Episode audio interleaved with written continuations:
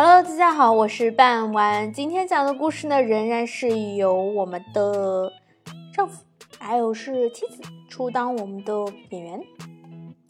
那我们看一看故事开头，我们这个故事是发生在什么地方呢？I was accompanying my husband on a business trip. 哦，原来是我陪丈夫一起出差啊。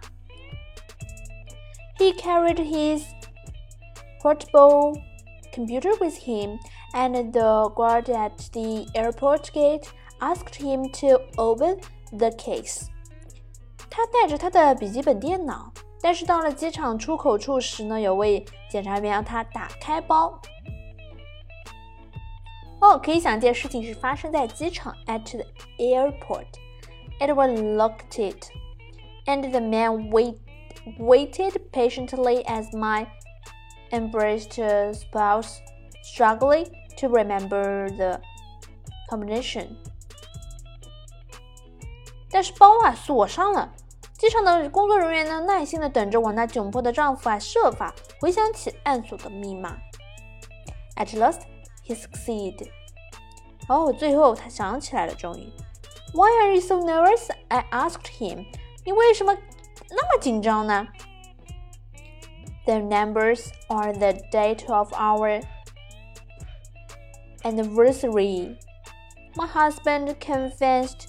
哦，原来啊，我们这个密码是他们的结婚纪念日。如果说丈夫如果不记得结婚纪念日，结果可想而知，我们的妻子一定会非常的生气。在故事的结尾呢，我们再把整篇念一下。I was accompanying my husband on a business trip.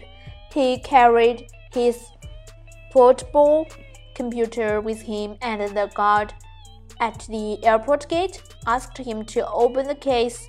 It was locked, and the man waited patiently as my embarrassed spouse struggled to remember the combination.